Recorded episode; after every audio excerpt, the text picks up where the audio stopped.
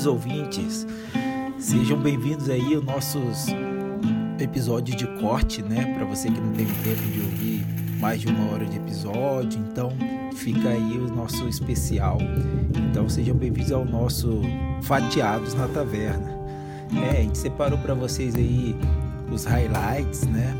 Para você curtir um pouquinho e ver se aumenta esse hype aí para enfrentar o episódio maior, né?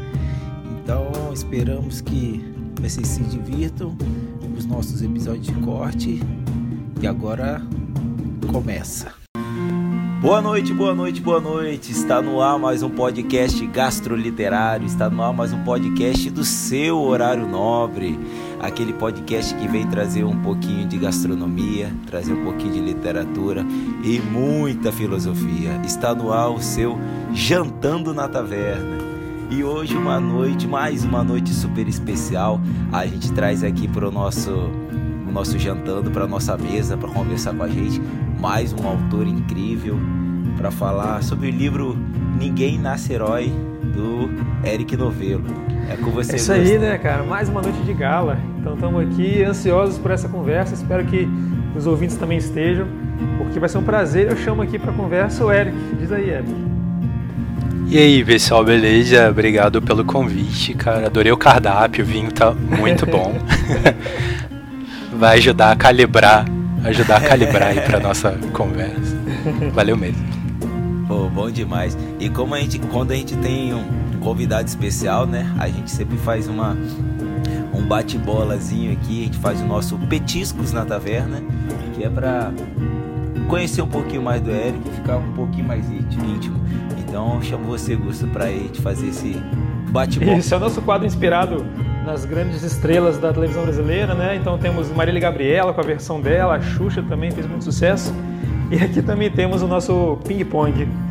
Então, Eric, então é aquele esquema que todo mundo já conhece, né? A gente vai falar um tema e você fala o que vem na cabeça, bem objetivo, para quem ainda não, não te conhece ficar um pouco mais íntimo. E então, já que a gente aqui vem falar de livro, não só do Eric, né? Eu vou convidar o Eric para puxar aí o, o, resumão aí do, do livro Ninguém Nasce Herói. Nada melhor que o próprio autor para fazer esse, esse apanhado geral do livro. Manda ver, Eric. Beleza, eu não sei se é bem uma, uma sinopse, mas o Ninguém Nasce Herói para mim é muito... Ups. O Ninguém Nasce Herói para mim é muito uma história de, da importância do afeto, né? a importância do amor em tempos de ódio, né? Como é que a gente sobrevive a tempos de ódio?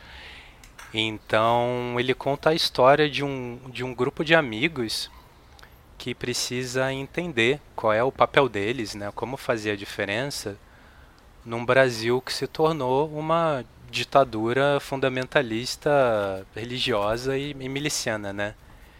Então, o protagonista, o cara que acompanha a gente, né, que guia a gente por essa história, é o Chuvisco e ele é um cara tentando responder essa pergunta, né? Como fazer a diferença. Então, é distribuir livro proibido pelo governo, é ajudar numa ONG, é você cultivar ali o afeto entre os teus amigos, é ir para luta armada, o que que é, né?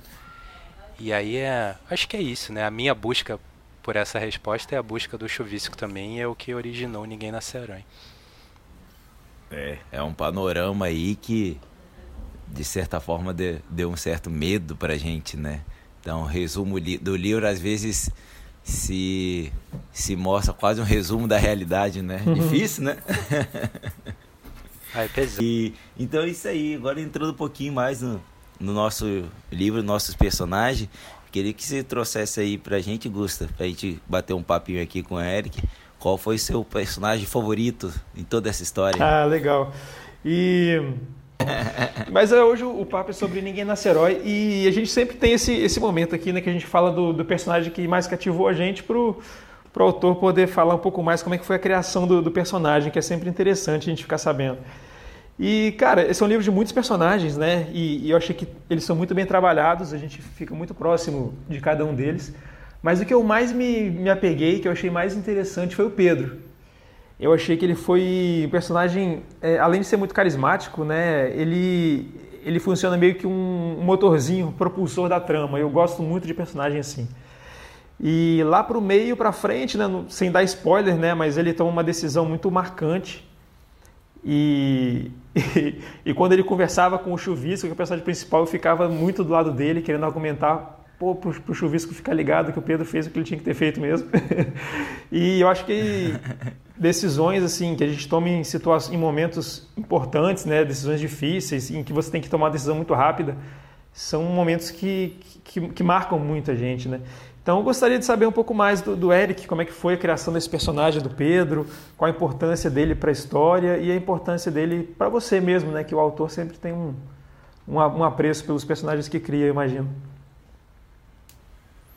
E você, Diegão, me diz aí que que você, qual foi o seu personagem favorito nessa história? É isso aí, né? Eu tenho, eu vou, vou dizer aqui, Eric, para você, eu já, já disse em outros episódios, eu tenho um problema muito grande em me apaixonar por personagens, né? Aí eu vou me apegando e vai, vou até o fim agarrado nele, né? e dessa vez eu, eu não posso fugir, eu me apaixonei pelo Pedro. Como você diz, ele é um amigo imperfeito e a, essa imperfeição dele que torna ele simplesmente incrível, assim, né? Ele, eu acho, achei ele extremamente seguro, convicto, muito protetor, um cara super agregador e simpático, né? Então, Pedro realmente ele é um personagem, é uma personagem assim, apaixonante. Mas eu gostaria, né, de saber um pouquinho mais, né, como a gente já falou aqui do Pedro. É, eu gostaria de saber um pouquinho mais da Amanda, porque eu achei a Amanda uma fofa, assim, sabe? Eu achei ela bem segura, assim. E ela é um personagem muito forte. Eu gostaria que você contasse um pouquinho é, pra gente sobre a criação da Amanda, assim, o que que ela é? Ela é alguém que você gosta, alguém que você conhece, é uma amiga? é, bom demais. É, você estava falando de jornada, né? Quando a gente fala de jornada, a gente fala de, de muito aprendizado, muita busca, muita, muita busca pela, por uma verdade, por vontades e por razão. E quando a gente fala em jornada, fala em busca, fala em, bus em chegar no, na, no real, a gente está falando um pouco de filosofia. E nada melhor a gente começar o nosso quadro Análises Filosóficas.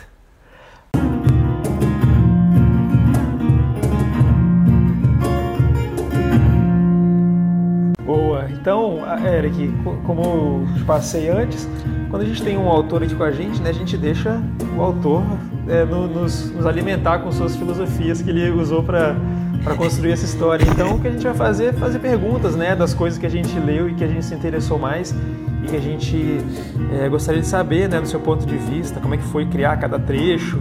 Então, para os ouvintes que ainda não leram o livro, é, até agora a gente está fazendo uma grande apresentação, né, para quem não leu, ter vontade de ler e se interessar pela leitura. Então, as primeiras perguntas vão ser sempre sem spoiler. A gente vai tentar não entrar muito a fundo na história. E aí depois para a segunda e para a terceira fica um território mais livre de spoiler.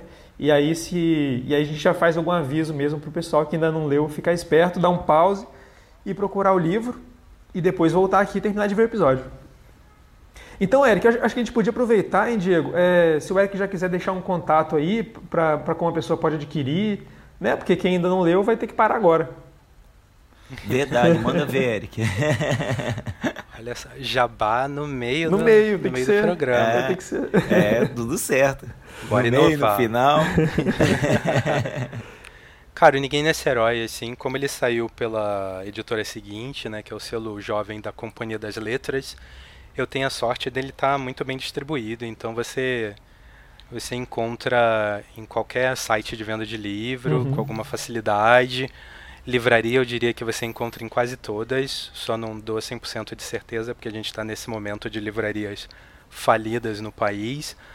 Mas é um, é um livro fácil de, de encontrar, assim, cara. É uma, uma gugada, sei lá, joga ali no seu serviço favorito de melhor preço, saca? Uhum. Põe o nome do livro e, e você vai encontrar várias opções. E se tudo mais falhar, reclama comigo em rede social, que eu dou uma força. Beleza, beleza. Então é isso, pessoal. Então vocês estão com tudo Boa. na mão já. Então quem não leu, corre para ler e depois volta aqui. Mas na verdade pode ficar um pouco mais, né? Que as primeiras perguntas, como eu falei, vão ser ainda sem spoiler. E o primeiro tema, o, o Eric, eu acho que você até en- entrou um pouco nele e na, na minha leitura, assim, eu, eu, eu vi o livro Ninguém Nasce Herói como um livro bastante político, de certa forma. E a gente vê ao longo da história que os personagens eles lutam muito pela liberdade. É um, é um tema que é, que é recorrente, assim. E a liberdade, claro, né, de, de ser quem, quem eles são, assim, sem precisar conviver com medo de se expressar e, e, e medo de fazer o que, que, quer que seja. Só que, já que eu entrei nessa, nessa parte política, né, paradoxalmente a gente tem é, que nesse discurso político, é, geralmente quem abraça essa, essa, essa bandeira, vamos colocar assim, da liberdade, é a direita conservadora. Então, eu, é, eu falo paradoxalmente porque muitas vezes é, a gente sabe que é um discurso de liberdade para o que convém, né? A gente teve até um caso recente que, em meio à pandemia, o, o ministro da Saúde, eu acho que estava tá, até parafraseando o presidente, falou que melhor perder a vida do que perder a liberdade. Então, como se para eles a liberdade fosse algo muito importante, muito sagrado. E nessa história, é, a gente vê que nessa dicotomia de liberdade e vida, eu vi que os personagens lutam pelas duas coisas, porque na verdade, no contexto de vida deles, uma coisa está diretamente relacionada à outra. Eles lutam pela liberdade de poder viver, né? de poder viver em sociedade como outras pessoas, como todo mundo deveria ter liberdade de, ser e de, de, fazer. E a minha pergunta para você, é, já que a gente não vai entrar em nenhum spoiler da história, eu queria saber, é, na sua visão, qual o papel tanto da política como da sociedade, como da arte na luta contra o preconceito. Cara, eu acho, vamos começar pela arte, que uhum. é o uhum. mais fácil. E aí provavelmente eu vou esquecer os outros e vou te perguntar de novo o que, que é. Mas assim, eu acho que como artista, né, pelo menos os artistas que se prezem, é... eu esqueci a frase da Nina Simone, né, mas é tipo, é como, como ser artista e não não falar do seu tempo, né? Como, como, como não encarar o mundo que você vive, né? E, tentar é, entender isso, transformar isso. Então a arte, ela, ao mesmo tempo que ela é um processo de registro, né? É, ela é também um, um processo de, de, entendimento e nesse entendimento a gente cria possibilidades, né? A gente cria questionamentos, a gente levanta perguntas, às vezes a gente antecipa futuros, né? Então, não, não por acaso a arte ela é sempre atacada, né? Por, por governos autoritários, assim, a arte ela tem uma, uma transgressão por si só, né? Porque ela, ela não trabalha, ela não surge né, na, na, na sua potência, com a sua força, se ela vier de um conformismo. Uhum. Em, né, embora, enfim, tempos mais tranquilos gerem artes de modo geral, vamos falar de literatura aqui, gerem histórias mais mais suaves, né, não sei, mais voltadas para pro eu, para si mesmo e tempos mais conturbados gerem essas artes que que analisam a sociedade, que analisam um todo. Você, se você for conformista, você não está fazendo arte, você tá, se você está né, sei lá, apoiando o status quo, o nome disso é propaganda. Uhum. Então a arte ela é muito, ela, ela trabalha pelas frestas, né? Ela, ela, ela entra em camadas do, do subconsciente, né? Em lugares que outras mensagens não alcançam, assim, né? Então governos autoritários sempre vão ter muito medo da arte. Eu acho ela muito importante. E, e às vezes, assim, um filme completamente, sei lá, uma vez eu estava num, num evento e um cara me falou assim que tinha perdido o pai, estava numa fossa total, assim, e ele viu O Senhor dos Anéis, O Retorno do Rei. E vendo aquele filme, ele soube que ele ia dar a volta por cima e se recuperar. Oh. Então, é foda, né? Então, assim, a arte vai muito além do artista. A arte vai muito além de nós mesmos. Porque ela alcança as pessoas de maneiras que a gente não consegue controlar.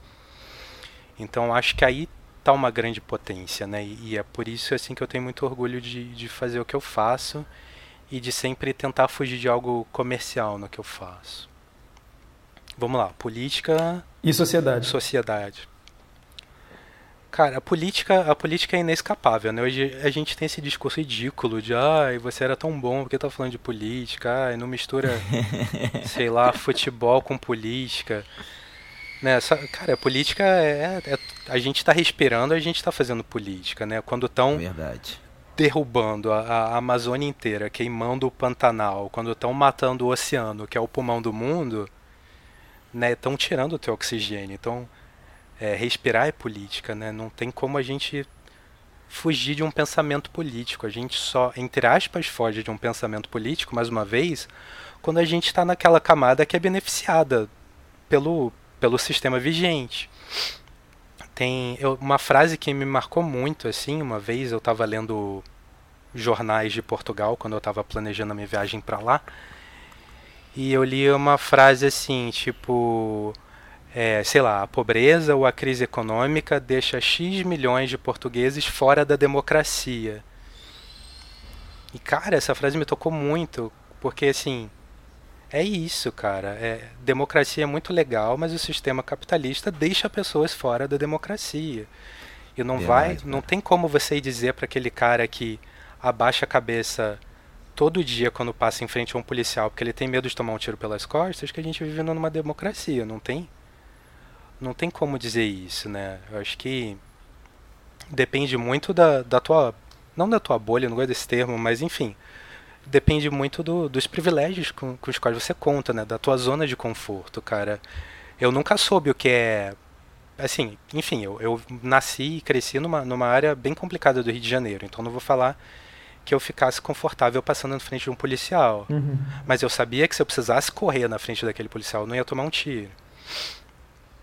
Então, acho que dá para juntar, assim, é, não tem como dizer que, que a arte na política, não tem como dizer que tudo que a gente faz na política. Né? Uhum. Acho que a política é parte de tudo que, que a gente pensa e tudo que a gente é. E quando a gente acha que não é, é porque a gente tá lá num montinho, assim, né, na, na montanha de moedinhas de ouro do tio Patinhas, assim. e cair. É, você to... Fala, fala, por favor. Né? É, rapidinho se tocou num ponto muito, muito forte, né, cara? Democracia, você tem que ter uma igualdade primeiro para ter democracia, né? Então, essa, essa manchete de Portugal, ela deveria estar aqui, né? É incrível. É, tem uma outra similar, assim, que vale muito para ficção especulativa também, que é aquela coisa tipo o futuro já chegou, mas não chegou para todo mundo, né? Uhum. então você tem, sei lá, eu tenho meu celularzinho aqui da da marca tal, que eu não vou fazer propaganda. para gravar o que eu quiser nele, e tem gente que, sabe, tá vendo o poço d'água lá, o poço cartesiano, ser destruído pelo pelo capanga do fazendeiro, o que, que é que eles saiam de uma determinada terra, sabe? Então, uhum. o que, que é falar de futuro, né? Verdade, cara. E sociedade, porra, em termos de. Assim, puxando mais pra filosofia, cara, eu acho que. Eu vou pegar pelo ponto do, do iluminismo, assim. De vez em quando eu ouço que a gente está precisando de um novo iluminismo para. Peraí, vou até beber uma água para fazer o discurso.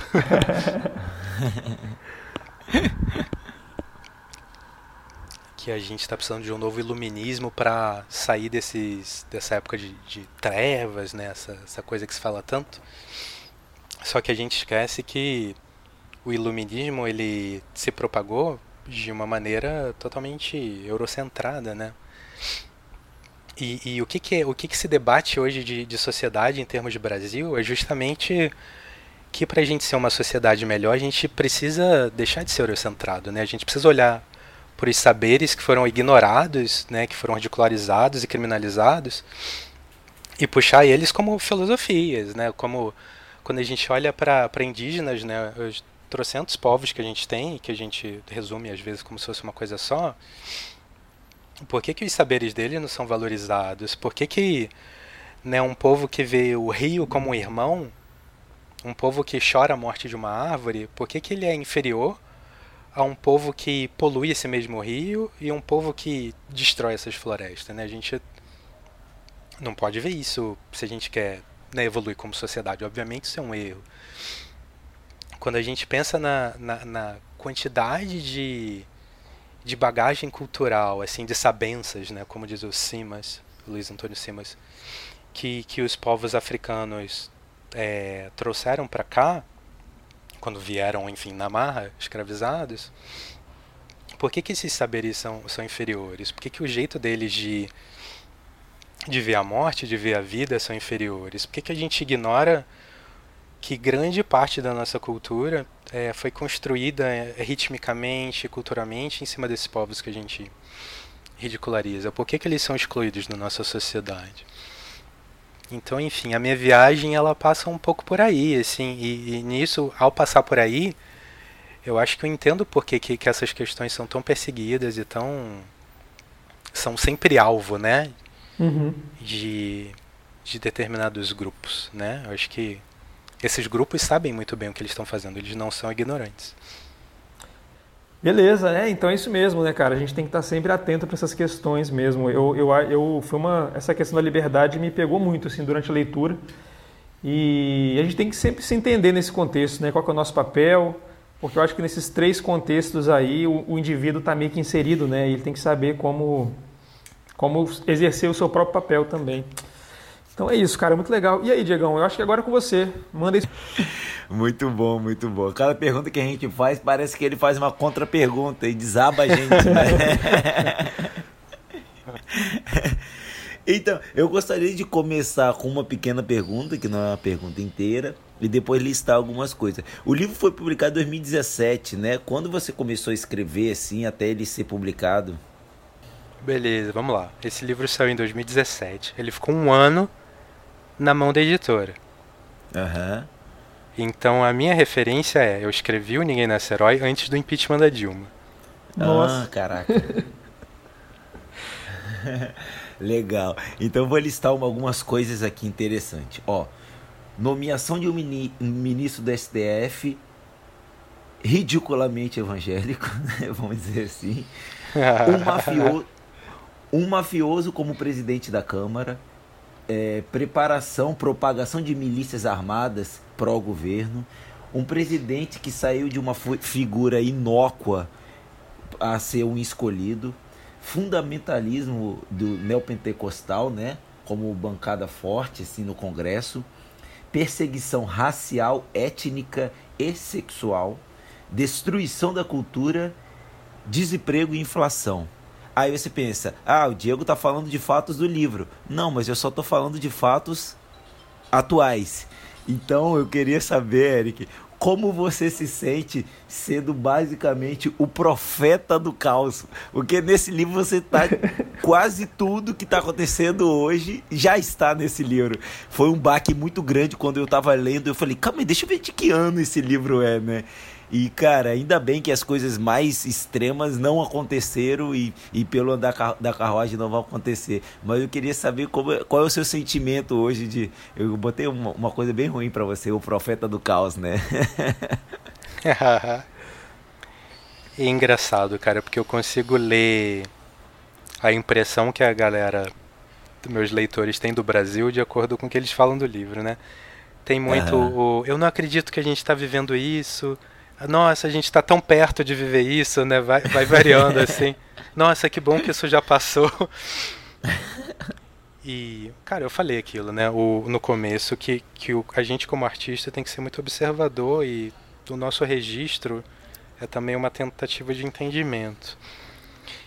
E, e essa tentativa de, de entendimento acaba né, apontando na direção do futuro que a gente queira que é não, né? Mesmo que, enfim, a gente esteja escrevendo uma história sobre o passado, não tem como limpar né, o olhar do, do presente.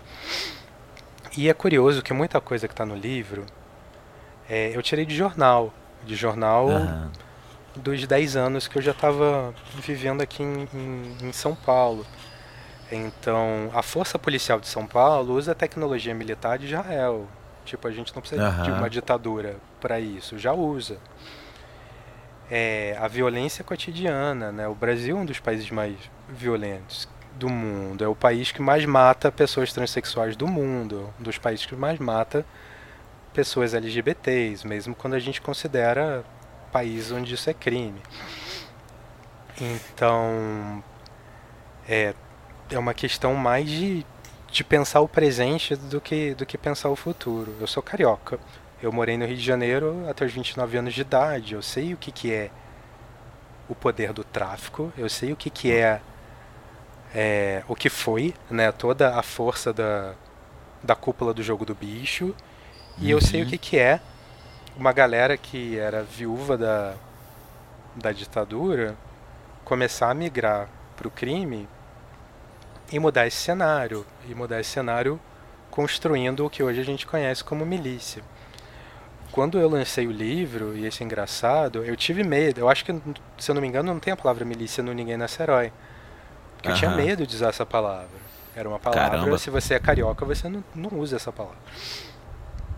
E hoje em dia, né, um efeito colateral, não sei se positivo ou negativo, dessa desgraça que a gente está vivendo aí, é que milícia virou uma palavra mais cotidiana. Infelizmente. Mas existir eles já existiam. Então são vivências, são é, tipo, é que é nota de rodapé, é coisa que a gente não para para pensar, a guerra civil que a gente vive desde sempre. É, cara, assim, uma, quando eu mudei para São Paulo, na primeira semana eu achei um troço estranho, assim, eu não conseguia perceber o que, que era. Eu falei, nossa, tem alguma coisa diferente. E de repente eu me toquei, que era, eu tinha aqui eu não ouvia mais barulho de tiro todo santo dia, que era minha vivência no Rio de Janeiro. Não. Que era uma vivência de olhar pela janela. Hoje em dia eu não tenho mais isso na cabeça, mas eu sabia, tipo, olha, aquela luzinha ali, aquele traçante ali é da arma tal, é fuzil, Ó. é não sei o que. Esse barulho é da arma não sei o que. Então, sabe, assim, como assim a gente precisa da ditadura para viver essa violência? A gente não precisa. Então, mas tem um fato inegável que é, enquanto eu escrevi o Ninguém Nasce Herói, o Eduardo Cunha tava né, rodando camisa em cima da cabeça lá e, e- e tocando puteiro politicamente. Então a, a realidade foi me alcançando.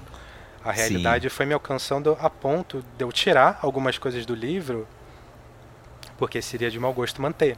Ia parecer que eu tava usando desgraça dos outros para promover a minha história. Mas assim, quando eu escrevi era ficção e aconteceu.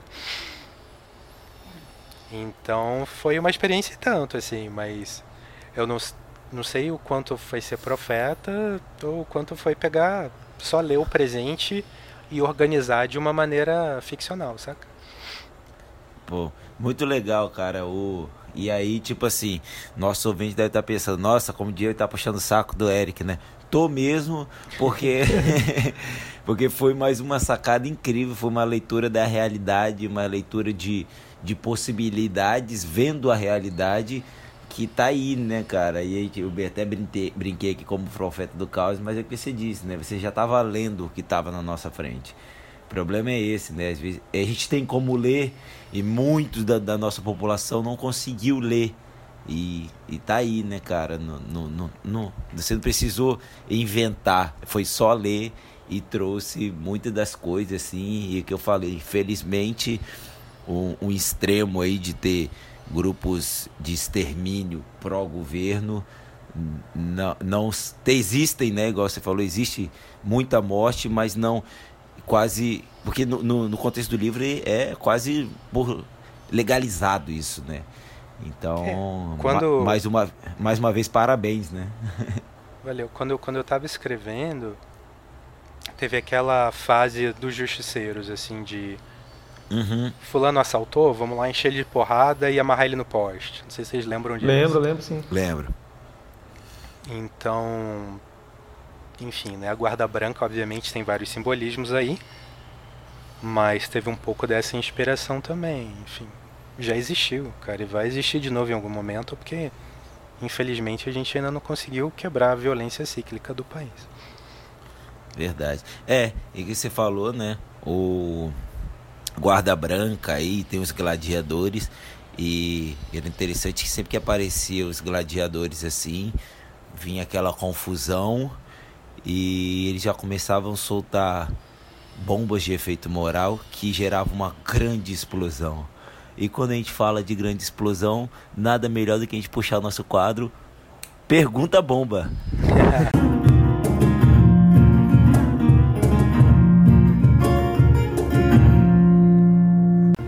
Beleza, então chegou a hora, Eric. Então chegou a hora de você virar o jogo e você fazer as perguntas, você botar as cartas na mesa aqui pra gente. Então, pessoal, Manda vocês já ver, sabem, né? Quando a gente tem o, o autor convidado, ele faz a pergunta bomba. Então é com você. Vai lá, Eric. Cara, eu vou aproveitar um gancho que você deu mais lá pra trás. E é uma pergunta que eu costumo fazer sempre em clube de leitura e gera alguma polêmica. Não sei aqui hum, se vai gerar. Gostamos disso. Mas Muito. assim. Pô, vamos lá, ajuda na polêmica que ajuda a vender, né? os cortes. Do... Faz os cortes depois. Vai lá.